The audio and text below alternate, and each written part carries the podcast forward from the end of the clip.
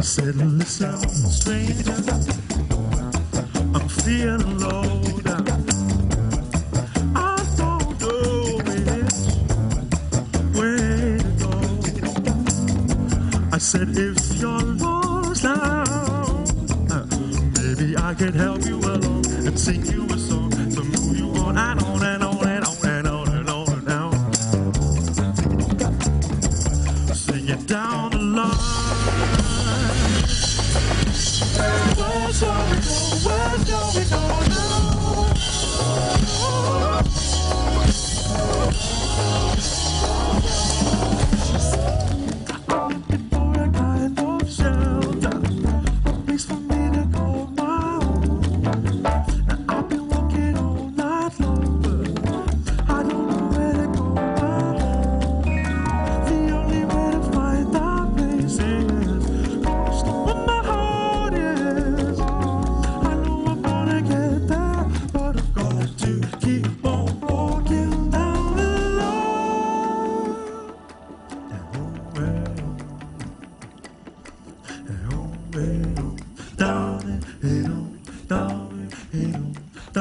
down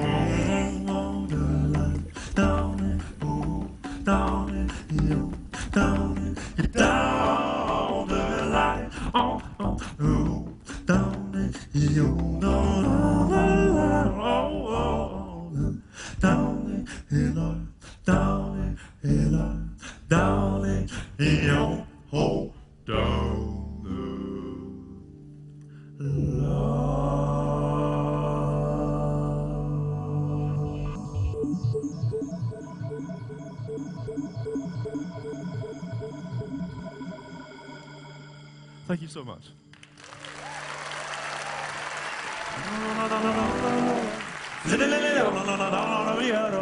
How's everybody feeling today? You Feeling good? Fantastic. Would everybody, would everybody mind singing with me for just one second? Could you sing something? Could you sing a D? Sing ooh. Everyone sing ooh. ooh. Sing ooh. Oh.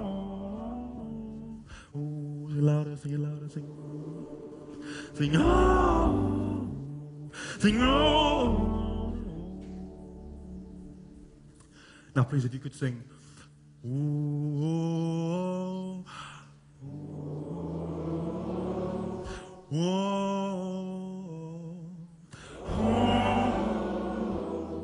Sing whoa.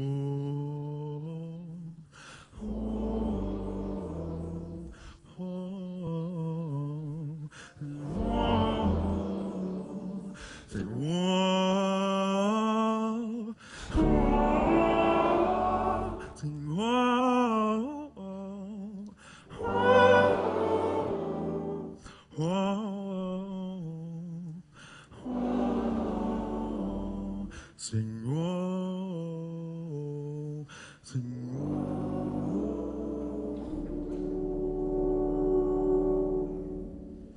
you so much. That's beautiful. Thank you. Thank you. So, so do you feel that motion? Do you feel yourself as part of that motion? Things moving underneath the surface? So the language of musical harmony is an absolutely extraordinary one. It's a way of navigating one's emotional frameworks, but without the need to put things into words. Um, and I think that, as with many other languages, it doesn't matter how much you know about a language, it, it doesn't matter how many words you can say, how many phrases you know. What matters is the emotional choices you make with this language. So I encourage us to embrace this idea as a community, which is uh, the thing which in time may grow us towards, as opposed to away from, our own humanity. Thank you so much.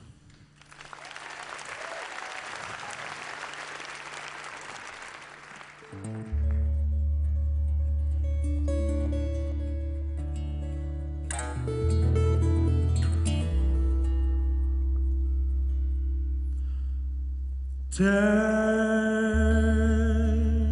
me anywhere you want to go. You know that my love is strong in my hideaway.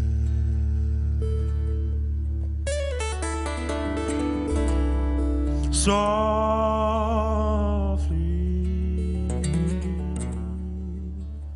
like the calm that follows storm. Far I've been searching for all along in my heart.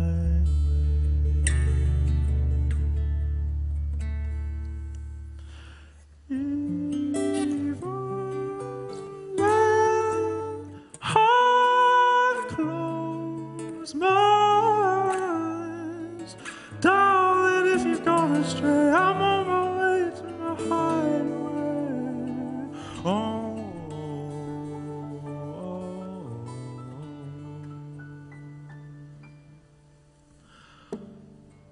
oh. touch me.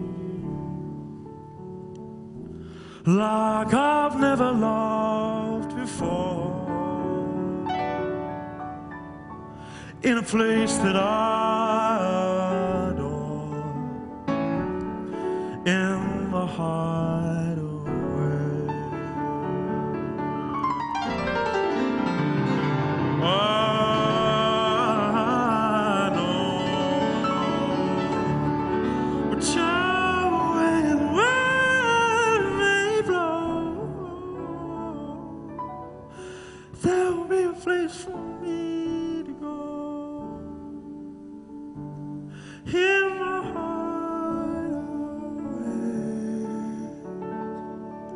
Maharaj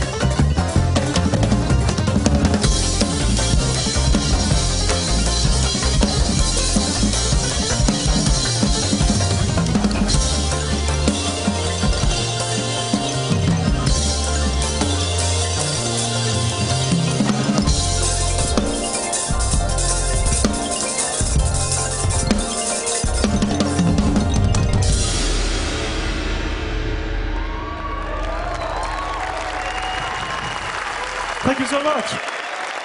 Thank you.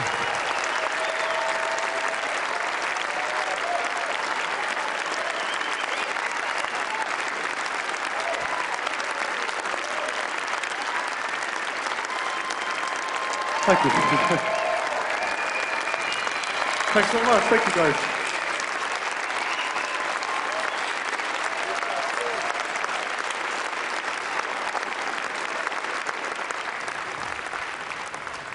Okay, Jacob. Wow. okay, we, we, we have some questions. Okay. The, that was spectacular. Thank you oh, so thank you, Kelly. much. Thank you. Those visualizations we just saw, Hmm. those were happening in real time, yeah? Yeah, so everything, everything visual takes cues from things which are audial, or something, if that's a word. And so everything is real time. I, I cue the loops, I play the instruments, and then the tree, for example, that you saw grow, grows in such a way that it takes low, long notes and grows thick, uh, long branches, and then it takes high, quiet notes, whatever, and, and then it grows thin, small branches, and then my singing voice sort of blows wind against the tree. So, you're 22 years old. Yes, indeed. You played all of that by yourself. how did you get started and how did this all evolve? I have this magical room in my house uh, in North London, which is like over there or something. Thank you. Represent North London. Thank you. Um, and uh, this room, I mean, it, this is my family home. I, I grew up in this, in this room filled with musical instruments, but most importantly, I had a family who encouraged me to invest in my own imagination. And so things I created, things I built were good things to be building just because I was making them. I think that's such an important idea. Um, but this room was my paradise, essentially. And when I came to tour my album, which is called In My Room, I thought I'd try and tour the room on the road. And that's quite a strange idea, but it's something that I've been working on for a couple of years on making this come to life. And it's, it's quite exciting to be inside the circle. So, this is really like the, the setup in your room here that It, we it saw. kind here. of is. It's, it's similar to the room in the sense that I can generate things on the spot and I can be spontaneous, which I think is what both music and all of the best ideas are, are, are all about, you know. So you um, won two Grammys for a record that you made in your room by yourself. And how is that even possible? I mean, you know, that, we couldn't have done that. That couldn't have happened five years ago, even. Right, no, it's a brand new world. Um, the power is now in the hands of the creator, as I'm sure you guys would agree, as opposed to the sort of the, the big record company executive or the big man or something like that. It's somebody with a good idea. I mean, here I am at TED saying this to you guys who know this already, but it's somebody with a good idea who can sow that seed. That's the person who carries the torch into the world. And yeah, I made this album completely on my own, um, and I didn't, I didn't wait for anybody to do it. I didn't wait for somebody to say, hey, Jacob, you should make an album on your own. I just went ahead and made it, and I didn't mind what people thought, and two Grammys is a massive bonus, you know. yeah.